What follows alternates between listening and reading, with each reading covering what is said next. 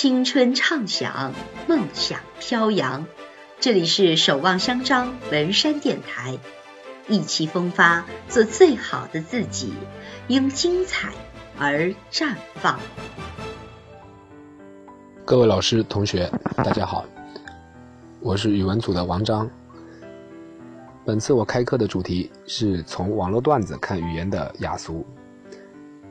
阅读教育一直以来都是我国语文教育的优秀传统，在新课改浪潮下，阅读不再只是既往的课外拓展阅读，而应当成为教学流程中的一个中心任务。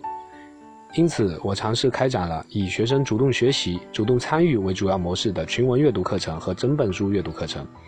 阅读课将以稳定的课时介入到日常课程中。新课标要求语文要注重时代性。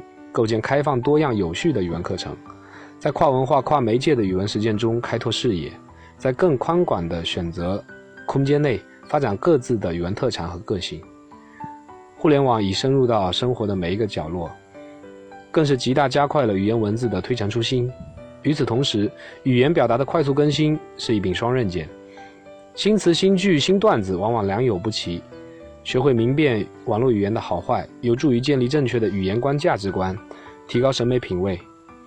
同时，新课标提出，应着力在语文实践中培养学生的语文语言文字运用能力。而在如今自媒体时代，每个人都可以轻松地成为网络语言的创造者与传播者。因此，在语文实践活动中，引导学生鉴赏网络语言的俗与雅，学会优雅的表达，是语文的时代使命。高中生对于网络语言有着高度的热情，愿意积极主动地参与到网络语言运用中来。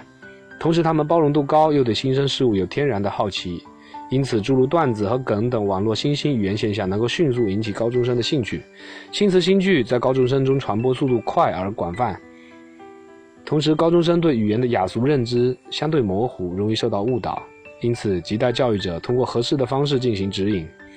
高一的学生经过一个学期的。